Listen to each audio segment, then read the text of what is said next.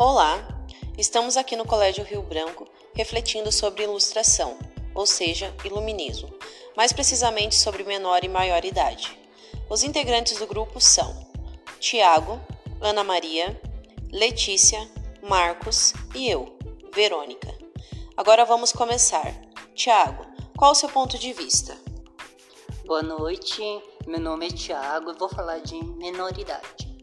Então, a sociedade coloca-se como uma pessoa de menor idade fosse incapaz de realizar algo sozinho, pensar, agir, tomar decisões e etc., fazendo com que ele precise de uma pessoa mais velha para fazer algo. Obrigado, Tiago. Ana Maria, qual o seu ponto de vista?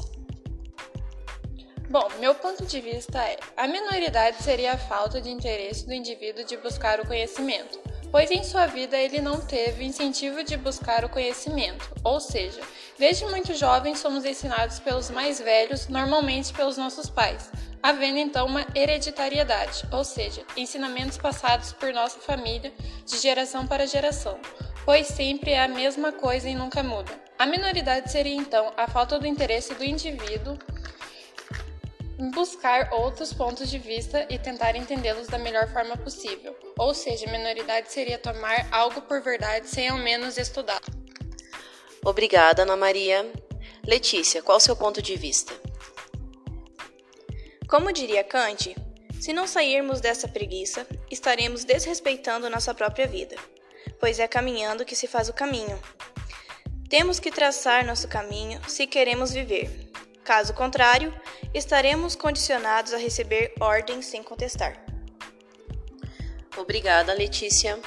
Marcos, qual é o seu ponto de vista? É preciso saber que o indivíduo alcançou seu próprio entendimento, sendo racional e atingiu o amadurecimento humano. A partir desse ponto, o pensar de si próprio nos faz atingir nossa maioridade. Esse seria o nosso próprio direito de poder caminhar sozinho.